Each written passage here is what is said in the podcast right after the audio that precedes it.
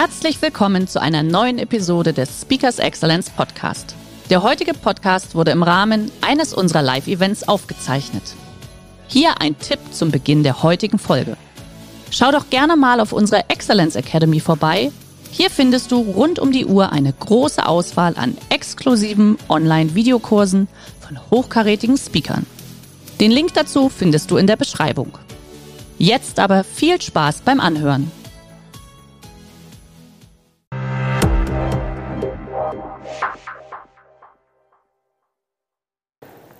Wow, was für eine Anmoderation und auch die musikalische Atmosphäre hier ist schon beeindruckend. Und ich bin genauso wie Sie und die meisten von Ihnen den, den ganzen Tag heute schon hier, habe die vielen tollen Redner erleben dürfen und das ein oder andere Gespräch mit hier Anwesenden schon in der Pause führen dürfen. Und dann kamen ein, zwei sehr liebe Kollegen auf mich zu und haben dann so gefragt, und Rolf, wie ist es denn jetzt so? Jetzt machst du Fernsehen, wie läuft's? Welche Auswirkungen hat es? Was ist passiert? Und dann konnte ich ganz stolz bekunden, ja, mein Tankwart grüßt mich jetzt freundlicher, mein Schwiegervater spricht wieder mit mir und das Finanzamt hat sich gemeldet. Und es ist manchmal so, dass manche Dinge anders passieren und dann auch frustrierend und schmerzhaft sind. Aber ich als Psychologe bin davon überzeugt, dass gerade in dem Moment des Schmerzes, in dem Moment der Frustration, wenn manche Dinge gar nicht so sind, wie wir sie wollen, unsere größte Chance für unser Potenzial liegt. Ich selber, das hören Sie vielleicht auch, wie ich rede, komme aus dem Ruhrgebiet und war jahrelang begeisterter Fußballer, habe vier bis fünfmal die Woche Fußball gespielt. Also ich kann sagen, ich bin ein Diplompsychologe gefangen im Körper eines Profifußballers. mehr oder weniger, mehr Ex-Profi, Bierbauch und kaputte Knie, gar keine Frage. Aber im Fußball gibt es den Satz, du musst dahin gehen, wo es weh tut. Da sind die größten Chancen und welche Chancen auf Sie warten, was Sie für sich aus Ihrem Potenzial machen können oder wie Sie Ihre Mitarbeiter inspirieren können, darüber möchte ich heute mit Ihnen sprechen. Jungen Mann, der kleine Kerl da oben, ich kenne ihn sehr gut, das ist mein Sohn Leonard, der ist jetzt acht Jahre alt. Und der hat mir vor ein paar Jahren, drei, vier Jahren, eine, ja, das ist schon fast vier Jahre, drei, drei Jahre her, eine sehr, sehr spannende Frage gestellt. Weil ich arbeitete in dem Moment an diesem Buch Senkrechtstarter und ähm, ich hatte wenig Zeit für ihn. Dann kam er auf mich zu und sagte zu mir, Papa, du hast gar keine Zeit mehr für mich. Du spielst gar nicht mehr mit mir. Du hast mich gar nicht mehr lieb. Und ich gesagt, doch, doch. Und dann habe ich ihm erklärt, dass ich dieses Buch schreibe. Und wollte wissen, ja Papa, worum geht es denn in diesem Buch? Und dann habe ich ihm erklärt, in diesem Buch geht es darum, was man tun muss, beziehungsweise ich berichte über Menschen, was die tun müssen oder getan haben, um reich und berühmt zu werden. Und dann merkte man, passierte so ein bisschen was in seinem Köpfchen. Und dann stellte er die Frage, Papa, du weißt, was man tun muss, um reich und berühmt zu werden? Ich sagte, ja, darum geht es in diesem Buch. Und dann hakte er nach und sprach eine Wahrheit, die sehr schmerzhaft war, unverblümt aus. Papa, wenn du doch weißt,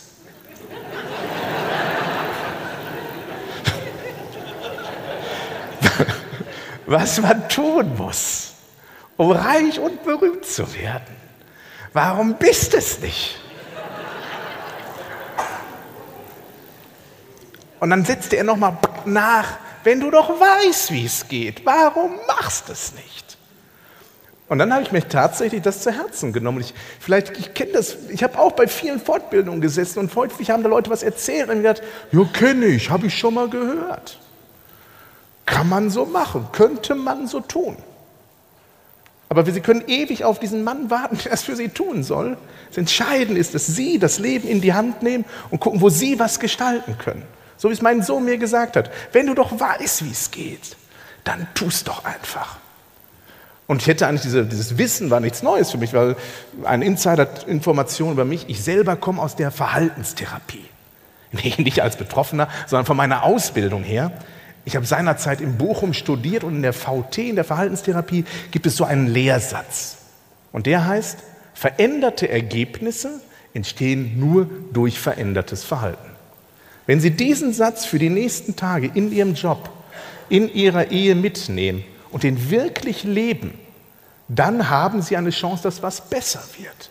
Veränderte Ergebnisse entstehen nur durch verändertes Verhalten. Ganz häufig erlebe ich bei solchen Kongressen wie hier, wenn ich jetzt neuerdings dabei sein darf, dann stehen dann Motivationsgurus da vorne und sagen dann solche Sätze wie Erfolg beginnt im Kopf. Das klingt immer super. Erfolg beginnt im Kopf. Das Problem ist nur, bei ganz vielen bleibt er auch da, weil es reicht nicht aus, nur darüber nachzudenken, sondern sie müssen auf die Verhaltensebene kommen. Ich liebe Weiterbildungsveranstaltungen. Und ich freue mich, wenn Leute auch zu mir kommen und auch hier sind und dafür Karten kaufen. Das ist alles wunderbar. Das ist toll, das ist wichtig. Machen Sie das weiter so. Aber damit Sie was davon haben, müssen Sie auf die Verhaltensebene. Sie können Seminar-Junkie sein. Wenn Sie es nicht lieben in Ihrem Unternehmen, hat es keine Auswirkung. Das ist die Wahrheit über Motivation. Sie können so viele Motivationsevents besuchen, wie immer Sie wollen. Wenn Sie es nicht ins Tun kommen, wenn Sie nicht Strategien verändern, passiert nichts. Und Motivation, das ist auch, bitte allein reicht nicht aus. Ein Personaler hat mal zu mir gesagt, als ich ihm ein Motivationstraining anbieten wollte, er sagte, Rolf, warum soll ich, warum soll ich, was soll das? Motivationstraining bringt nichts. Schickst einen Idioten in Motivationstraining, kommt nur ein motivierter Idiot raus, das bringt nichts. Und ich gesagt, ja, wenn man es nur Menschen nur pusht, dass sie happy-go-lucky sind, dann reicht es nicht, sondern man muss ihnen Strategien mit an die Hand geben, die wirklich eine Veränderung erzielen können. Welche Strategien können eine Veränderung erzielen? Natürlich für mich als Psychologe gibt es so zwei grundsätzliche Ansätze. Und ich möchte Ihnen diese zwei psychologischen Prinzipien heute einmal mitbringen und vorstellen. Wenn man an Psychologie denkt, denkt man sehr häufig an den Kollegen Freud. Und Freud ist einer der, oder der Entdecker oder Entwickler der sogenannten Psychoanalyse. Ja, der hatte so eine berühmte Couch, also Freud ist auch der, der diese Couch zum ersten Mal 1881 in der Bergstraße in Wien in, seinem, in, seinem, äh, in seiner Praxis aufgestellt hat. Da kam die Wiener Gesellschaft hin. Und warum gab es diese Couch? Weil Freud wollte etwas von Menschen der Analyse wissen, was sie sonst niemals öffentlich zu wagen pflegten, darüber zu sprechen. Also weil Freud war, wie nennt man das? Oh, der war schon heiß drauf. Der stand schon so auf Sexthemen. Das kann man nicht anders sagen. Es gibt Gründe, warum Philosophen Wandelhallen hatten. Im Gemeinsamen, wenn sie wirklich ein wichtiges Gespräch in den nächsten Tagen mit ihrer Partnerin oder ihrem Partner führen wollen oder geschäftlich, machen sie es spazierengehend. Warum? In dem Moment, wo wir uns von Angesicht zu Angesicht unterhalten, wo ich mit Ihnen rede und Sie reden mit mir, gibt es Mikromimiken, Reaktionen in Ihrem Gesicht. Und wir alle neigen dazu, dass Menschen uns mögen sollen. Und wenn wir in der Reaktion des anderen etwas sehen, was, was uns von unserem guten Gefühl abbringt, ändern wir unsere Redestrategie. Wir trauen uns nicht wirklich zu öffnen. Deshalb mein Tipp für bessere Kommunikation, für eine bessere Analyse, für mehr Wissen über den Nächsten.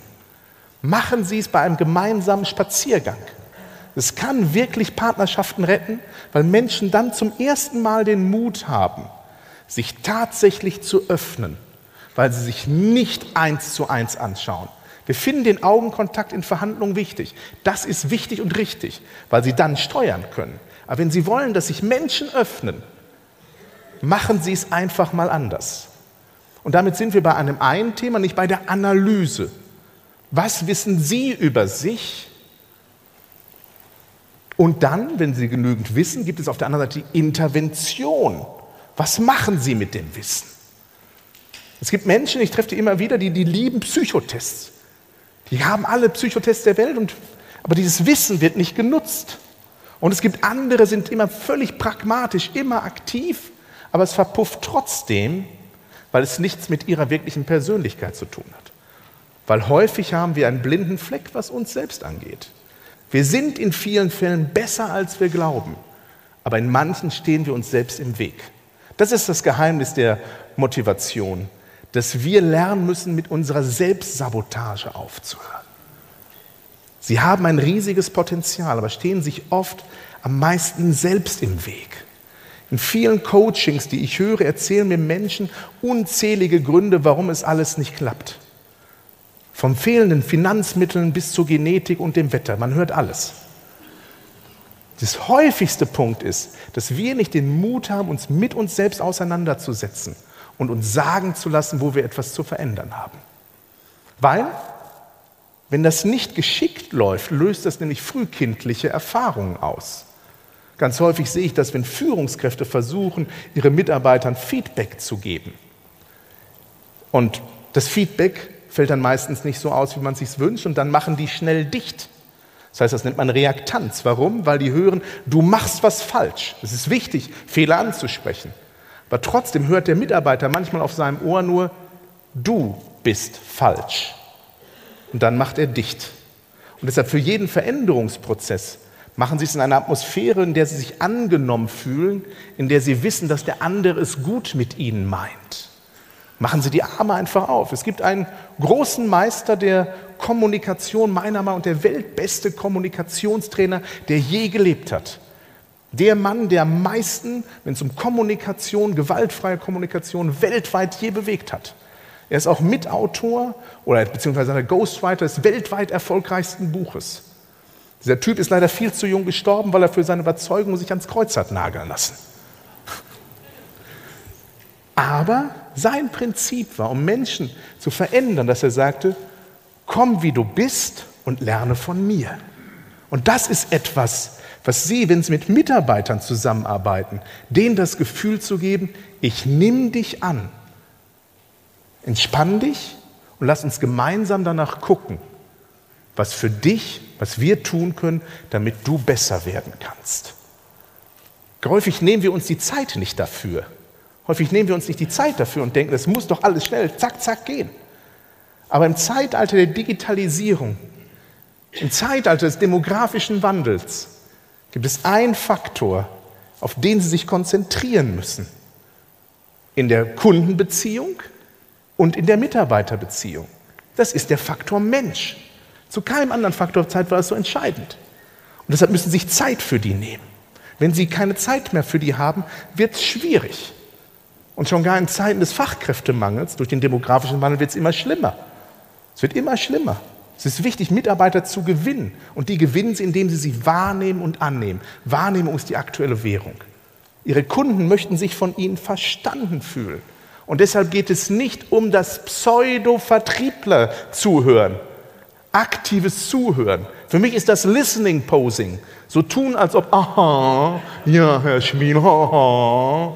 Du mich auch, denke ich dann jedes Mal, weil ich weiß, er hört nicht zu.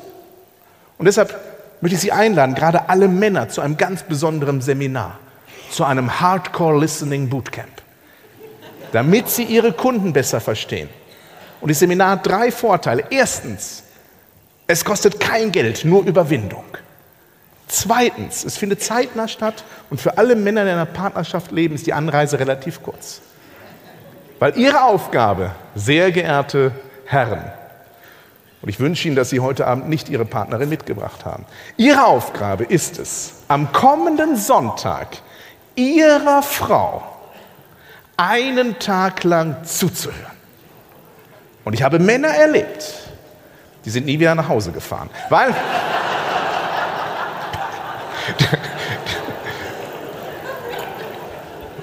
weil der eine oder andere hat echt Angst davor.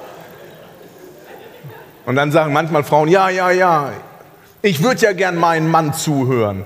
Aber der sagt ja nichts. Gibt's auch. Aber es ist häufig ein Zeichen dafür, dass er auch sich nicht von Ihnen verstanden fühlt, weil Sie auf seine sachlichen Themen nicht eingehen, weil es Ihnen vielleicht möglicherweise nicht so genügend emotionalen Tiefgang hat. Wir werden dann besser als Führungskräfte, als Verkäufer, in jedem anderen Bereich, wenn wir versuchen, als Mensch besser zu werden. Im Zeitalter der Digitalisierung ist Menschlichkeit der größte Trumpf, weil Menschen sprechen darüber, wo man sich wohlfühlen kann. Führungskultur kriegt einen ganz anderen Charakter in dieser Zeit. Warum? Weil nette Botschaften auf nettem Papier gedruckt sind so langlebig, bis man ihnen mit einem Handyvideo das Gegenteil beweist.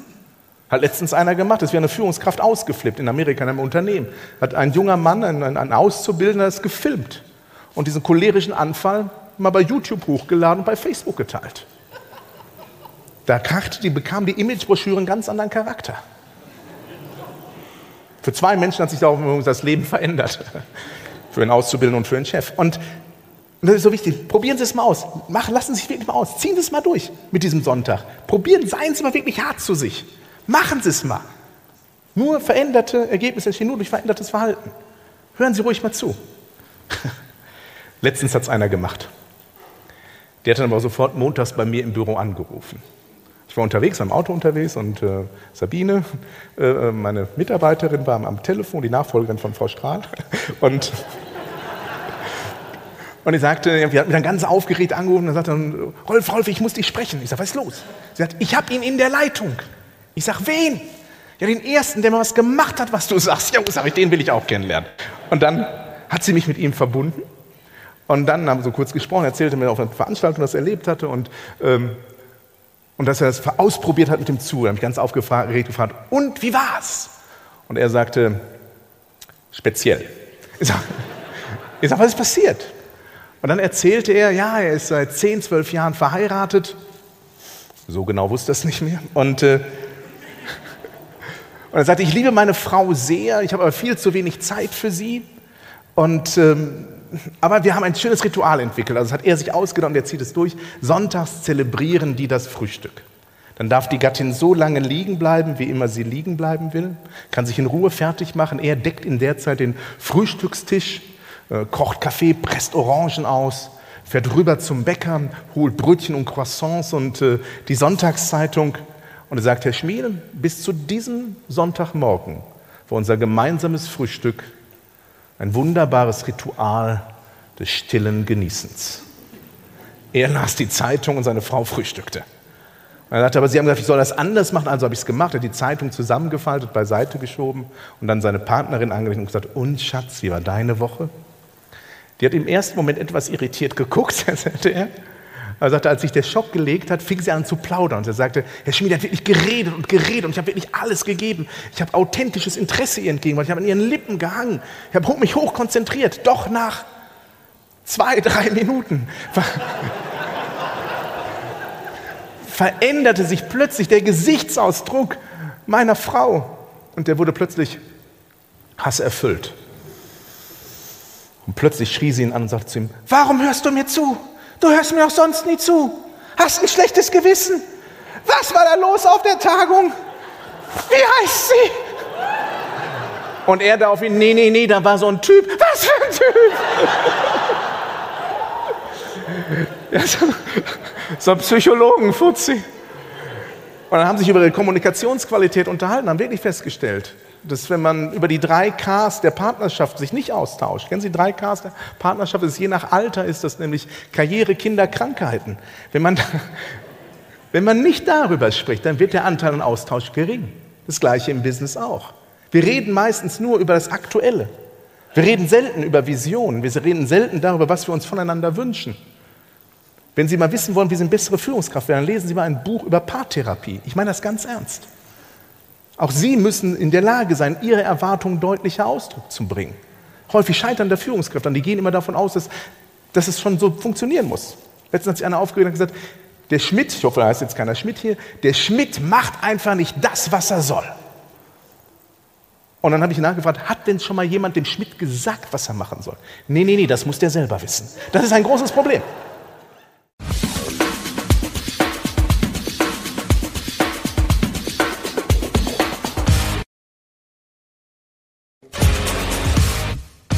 Der heutige Vortrag hat dir gefallen? Dann schau dich doch gerne auf unserem Kanal um oder sei live bei einem Forum dabei. Weitere Informationen findest du in der Beschreibung. Bis zum nächsten Mal.